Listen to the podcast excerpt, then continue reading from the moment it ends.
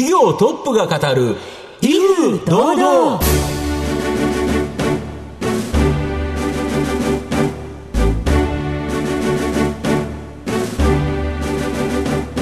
毎度相場の黒髪こと藤本信之です。アシスタントの飯村美希です。この番組は巷で話題の気になる企業トップをお招きして番組の指揮者的役割である財産ネット企業調査部長藤本信之さんが独特のタクトさばきでゲストの人となりを楽しく奏でて紹介していくというちょっと変わった雰囲気でお届けしている企業情報番組です。ということでよろしくお願いします。よろしくお願いします。今日来ていただく社長は本当にですね、はい、面白い社長なんで、はい、もう本編を長くしたいんで短く言いましょう。はい。頑張っていきましょう。はい。では今日も皆さん最後まで楽しんでください。この番組は情報システムの課題をサブスクリプションサービスで解決するパシフィックネットの提供財産ネットの制作協力でお送りします。企業トップが語る威風堂々。それでは本日のゲストをご紹介します証券コード3921東証一部上場株式会社ネオジャパン代表取締役社長斉藤明則さんです。斉藤さんよろしくお願いします。よろしくお願いします。はい、えー、株式会社ネオジャパンは横浜ランドマークタワーに本社がある仕事の効率を上げて生産性を高めることができる高機能グループウェアであるデスクネッツネオ開発、販売している企業です。では、斉藤さん、簡単に御社が何をしているのか教えてください。はい、えっとですね、私どもの会社は、えっと、今ご紹介にありましたように、えー、会社で使う、えー、まあ、グループや、はい、スケジュールとか、うんうん、えー、会議室の予約とか、そういった機能を一つにまとめたツール、それがまあ、グループ屋なんですけど、そのグループ屋を開発して販売をしている会社でございます。はい。ということで、企業のお話もとっても面白いんですが、はい、まずは斉藤さんにいろいろお話をお伺いしたいと思います。うんはい、自己紹介を兼ねました一問一答にお付き合いしていただきましょう。はい、それでは、生年月日は？はい、1961年の12月16日生まれになります。はい、今おいくつでしょう ?57 歳と、もう少しで80になりますけど。はい。はい、子供の頃のお父さんお母さんのご職業は？えっと、親父はですね、あの、営林書、あの、要は、木を伐採する、うん、その営林署に勤めておりました。はい、僕らもそれについていくっていう感じですね。はい。子供の頃はどんなお子さんでしたか？山の中で育ちましたので、はい、えー、まあ山男、転勤と言われたらですね、えっ、ー、と、家を作るところから始まる。要は結局山の伐採、木の伐採をするところなので、はい、えー、風呂を作ってとか、はい、そんなことをガキの頃から手伝わされた子供でした。はい。はいえ、すごい DIY ってことですか？すごいですね。ご出身は？宮崎県の小林というところです。それがもう山の山の山のところですか？高校生の時は、バイクに来られたとか。そうですね。あの、オンロードのバイクにですね、要は山道たくさんあるので、はい、峠が。峠がいっぱいあるので、そこでまあバイクを毎日毎日乗ったっていうのは、そんな楽器でした。このあたり気になるんですが、後ほどじっくりでいいですか、はい。えー、それでは朝出かけるまでのルーティンワークなどはありますでしょうか？朝はですね、だいたい6時半ぐらいに目が覚めて、はい、そして風呂に入って、うんそして、えー、まあ、歯磨いて、みたいな感じで、うん、で、それで会社には7時半から8時の間ぐらいに大体着くような感じですね。はい。早くないですか？こうやって。普通なんですか？大体30分ぐらいで着きますので、はい。はい。ということで、このあたりで、えー、さらに深い質問に入っていきたいと思いますが。はい。えー、社会人1年目は、あの、電電公社、今の NTT ですよね。はい、はい、そうですね。ここに入って、そこから電気通信大学に通われたはい、そうです。はい。えっと、僕は大学行かずにですね、実はその、高校生からすあのすぐ、えー、NTT で、まあ今の NTT ですね、電電公社に入って、うん、その電電公社に行きながら、うん、その電電公社の中の、えーうん、電気通信大学に行きました。はい、そこで、いわゆるコンピューターであるとか、さまざまな技術を身につけたということですか、基礎というか。そうですね、あの、どちらかというと電気通信大学ですので、あの、工学部電子科みたいな感じで、うん、4年間で勉強すると2年間で勉強するって過程ですね。ハードですね。えー、みっちみちですね。そうですね。みっちみちですよね。でもまともに勉強したのでですね、実はそこが初めてでして、うん、そこまでは全然勉強しない。そこでだけど基礎をつけられたからこそ今があるということですよね。まあ、どうなんでしょうね。まあそうかもしれません。はい。で、あと、やはりもう、斉藤さんにとって面白いのが、40歳を超えてから、またバイクを復活されたとか、逆に40歳までなんでやってなかったんですか？あそうですね。あの、結婚僕23歳で結婚したんですけど、はい、結婚するときにですね、うん、女房にバイク乗るなら結婚しないと言われて。ああ、まあ、ちょっと気持ちは。はいはい。でもまあ、20年後に40になったら乗ってもいいだろうと。うん、まあ、女房もですね、40になったら、あ、40ねって、だったらいいわよ、みたいなこと言われて。落ち着いてきた。はい。ところがその40実際になってみたんですけど、うん、結構元気、体元気で、なんとなくその、二十歳の頃の自分と全然変わらなくてですね、もうもう一回乗ってみたいなと思って、うん、えっと、バイク乗ることを決意したんですね。それでバイク屋さんに行って、うん、40歳の誕生日の日に、オートバイ買いに行ったんです。はい。そうするとそのオートバイ屋さんがですね、高校生の時までオンロード乗ってたんですけど、オフロードのバイク屋さんで、うんそれで、えー、まあ、バイク買わなくていいよと。はい。マさん乗ってみようよと言われて、はい、借りて最初に出たのがレースでして、はい、軽井沢のレースに出ましてですね、はい。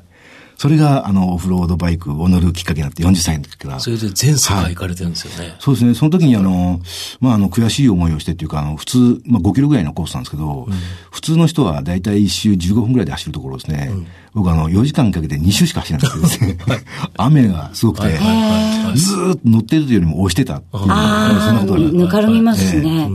それで、この延長上に何があるのかなとかって思って、いろいろまあテレビとか見て、ある時でダカールラリーの、パリダカええパリ高の映像を見て、はい、あの、カップラーメンの宣伝とか、ね、ありましたね。あの宣伝を見て、こういう世界に行く人はどういう人なんだろうかなと思って、うん、調べてみると、うん、結局あの、サンデーライダーが、うん、あの、一生懸命バイトをして、お金貯めて、そしてトレーニングして、普通の人が行ってるぞって思って、40歳からですけど、そういう世界ちょっと味わってみたいなとかって思うのが。世界何カ国ぐらい行かれたんですか？えっ、と、今ですね、18カ国ぐらい行ってます。はい。これだけど、だから48時間寝ずに乗ってたあそうですね。えっと、メキシコのレースでですね、バハカルフォルニアの中のバハ1000というバイあの、レースがありましてですね、はい、えー、1800キロ。1800キロ。まあ、1600キロから1800キロの間ぐらいなんですけど、はい、それまあスタートしてゴールまで一睡もせずに走るとか。一睡もはい。そんなレースに出たりとかしてました？だって、奥さんがバイク、まあ40でリターンライダーするのはいいけど、ちょろちょろっと近所走るぐらいだろうなんて思って、ダカールラリー出ますみたいな。衝撃だったでしょうね。なんでそんな、随分な方に向かいましたね。いや、危ないと思ってなかったんですね。あの、全然危ないと思ってなくてですね。ただ、まあ耐久レースなので、かなりやっぱり辛いだろうなと思って、まあそれに向けて何年も練習するわけですけど、まあそろそろいけるかもなとかって言って、バイクをなったら、まあ僕の先輩たちがですね、出てみようよって話になって、ね、出ることになったんですかね。なるほど。はい。ありがとうございました。はい、えー、斉藤さんの人となりご紹介させていただきました。後半では斉藤さんが率いる企業についてじっくりとお伺いしたいと思います。はい。企業トップが語る、威風堂々。後半も藤本さんのタクトがどう冴え渡るのか、ゲストの斉藤さんとの共演をお楽しみください。まあ、先ほど少しご説明いただいたんですけど、御社のメインビジネスであるグループウェア、これはどういうようなソフトなんですかね？もうちょっと詳しく。は、はい。えっとですね、グループウェアっていうのは、うん、えー、まずあの、えー、会社に来て、うん、えー、立ち上げて、はい、今日のスケジュールを見たり、うん、で、例えば会,、えー、会議があるだったら、どこの会議室で会議がありますよとか設定されたり、もしくはその中の議事録を取ったりとか、うん、えー、もしくはですね、外出中に電話があったら伝言を伝えるという機能があったりとかっていう、まあ、会社の中で必要とされる機能が、えっ、と、満載、えー、まあ、我々の製品は、えっ、と、25機能この中に搭載されてましてですね、あの、そういうソフトでございます。それを、パッケージと、それとあとは、えー、クラウドでですね、提供しているのが、この、我々の製品のグループウェアになります。はい。なるほど。まあ、他社さんもですね、こういうグループウェア出されてると思うんですけど、はい、他社さんとの違いっていうのは差別化ポイントなんですか？はい。まずはですね、あの、機能の豊富さだと思います。うんえっと、かゆいところに手が届くとか、まあ、そういうふうな機能の豊富さが一番だと思います。あとはですね、我々がこの製品を作った時に、えっと、まあ、他社海外製品のものが結構あったんですけど、いかせ高い。めちゃくちゃ高いんですね。はい、それを、えっと、安価にまあ提供することができるようになりました。例えば、我々の製品でいくと、クラウドでいきますと、月々1人400円っていう、社員1人当たり400円。そうです、はい、例えば100人いたら4万円ですか。そうです。と安いですよね。ちょこっとしたアプリって感じですね。そうそうそう。はい。個人の本当にちょっとしたアプリだって、それぐらいかかるから、はいそう考えると非常にお安いという形なんですか。で、御社のこのグループエアは、もう数万社が利用されてて、まあ、400万人も、はい、えー、使われてるっていうことなんですけど、この販売方法が2つあるっていうのはこれどういうことですか？はい、あのー大企業向けに、大企業っていうのはですね、大体あの、自分の中で、えっと、プライベートクラウドっていうのを持ってましてですね、その中で運用したいというのがあって、それでパッケージ版を出しているんですね。それとあとは、中小だと、えっと、運用する人が難しかったりとか、いなかったりとか、もしくは専用の、えっと、コンピューター専用の知識を持った人がいなきゃいけなかったりとかするので、それを我々は逆に言うと自分たちが、えっと、サーバーを用意して、それをクラウドとして提供するという、その二つの方法があります。なるほど。ID パスワードを入れて、ネット経由で、それを使うという形になるんですか、今、その製品が現在404万人を超えたところになります。はい。そうすると、これってどれぐらいまで増えそうですか？これですね、あの、我々の目標としましては、うん、約1000万人ぐらいまで、うん、えっと、増やすことができればなというふうに思ってます。今、企業で働いてる人って2、はい、3000万人ですか？そうですね、その中の、うん、えっと、ホワイトカラーと言われる、まあ、ホワイトカラーというか、何まると、えー、そういうことが必要な、えー、スケジュール管理とかが必要な人たちって大体半分だと言われているので、そのほとんどの人たちが我々の製品を使っていただけるようになったらいいなというふうに思って。そっか、もう現在でも3割ぐらいの方は、本社の製品を使われてる。それをさらに3倍ぐらいに広げていきたい、ということですか？で、直近ですね、まあ、株式会社プロスペアというですね、会社さん買収されてるかと思うんですけど、この会社の概要と、買収の狙いちょっと教えていただきたいんですか。これですね、まだあの買収が終わったわけではないんですけど、まあ、え8月30日にするはい、えすることになるんですけど、うん、えっと、えー、この会社はですね、あの、SI 会社でして、うん、えー、我々あの、パッケージを作って販売をするってだけやったんですね。うん、ところが、まあ、お客さんによっては、我々の製品を、うん、導入されるお客さんによっては、周りの周辺の開発をやってほしいとか、もしくは、え人事システムと連携やってほしいとかって、そういう SI 的な要素がたくさんね、作り込んでほしいということですね。はいはい、カスタマイズで。はいその辺も一緒にできたらいいなということで、うん、えー、この会社と一緒になることをあの決断しました。本社の売上高規模って大体いくらぐらいでしたっけ、大体30億ぐらいです。で、この会社さんっていくらぐらいですか、はい、?20 億ぐらいですね。え、そうすると30億の会社が20億の会社を買って50億になるということですか？はいはい社員数もあれですよね、御社120人。いや、それぐらいですね。はい。で、先方様は。同じぐらいです。え、はい、そうするとほぼ会社の規模が倍になると、はい、そうですね。今まではパッケージだけを持ってったところに、はい、まあカスタマイズまでやるから、売上高利益とも大きく伸びる可能性があると多分そうなると思います。まあそういう目的で、えっと、M&A させていただくことになったんですけど。この相乗効果ってすごいでかいですよね。でかいと思います。そうですよね。これがやはり今後その1000万人という目標に向かう、やはりキーという感じですか？そうですね。まあ、あの、ついこの間、あの、発表されたんですけど、あの、日記 BP さんの、あの、顧客満足度ナンバーワン、5年、5年連続ってことなんですね。はい。で、まあ、この満足度を下げずに、かつ、あの、上げていこうと。うん、そして、あの、足回りまで含めて、うん、えー、ご提案できるような、えー、立ち位置になりたいなということで、うん、まあ、あの、そして、かつ、まあ、売り上げもですね、あの、伸ばしていければなと考えて、この、えー、買収を決断しました。はい。あの、グループウェアのデスクネッツネオも、はい、すごいなんか要望はすぐ反映するみたいな。はい。感じですもんね。そうですね。それとまあ、あの、あの、このデスクネットという製品にプラスアルファですね、アップスイートという、あの、はい、お客さん独自にカスタマイズできる機能を用意してるんですね。うん、今25機能あるんですけど、その中で26機能目、27機能目を我々が提供するんじゃなくて、はい、お客さん自身で、お客さん特有のあのデータベースを自分たちで作れる仕組みを持ってるんですけど、そのご支援とかがですね、えー、こういう会社さんと一緒にできたらいいなということを思ってます。はい。そうすることによって、顧客満足をさらに上げていけるんじゃないかなというふうに考えています。御社の今後の成長を引っ張るもの、改めて教えていただきたいんです。はい。えっと、やはりあの、この製品をですね、うん、えっと、今404万人、これを1000万人にすることによって、うん、えっと、今単体で入っているグループやがあるんですけど、それをネットワークで繋ぐことができたりとか、うん、まあそんなことをできる、また全然違うビジネスモデルをこれで構築できるはずなんですね。そうすると、えっと、まあ、大いにですね、社会貢献にもなるのかなとかって思ってます。はい、まあ、そういう、そういうことが我々の成長を引っ張るものであるというふうに、えー、私は思ってます。いや、はい、だって、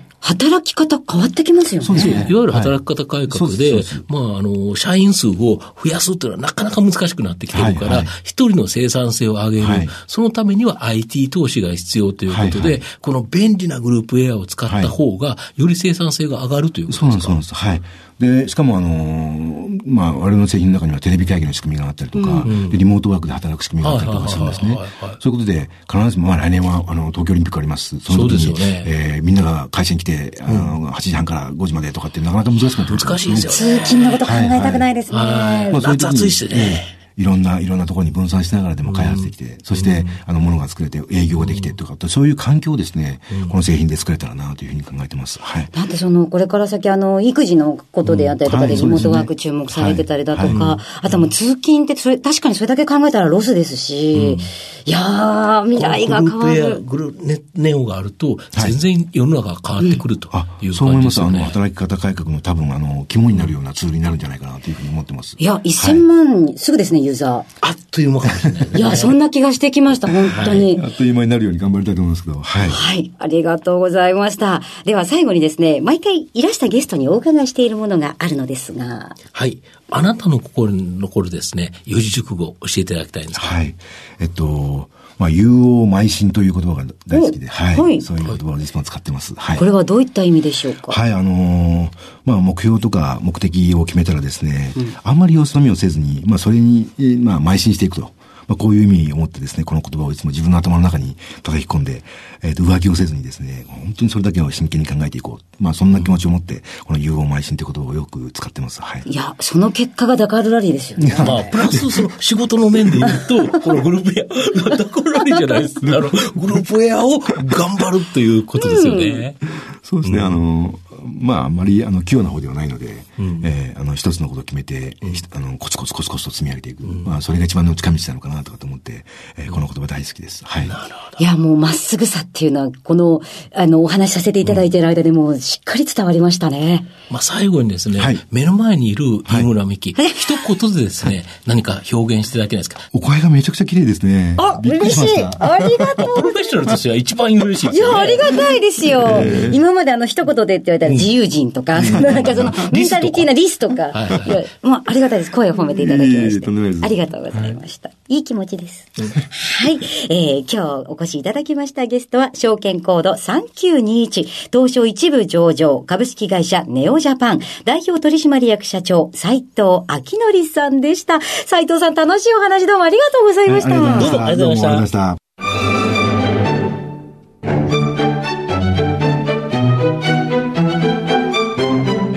トップが語る威風堂々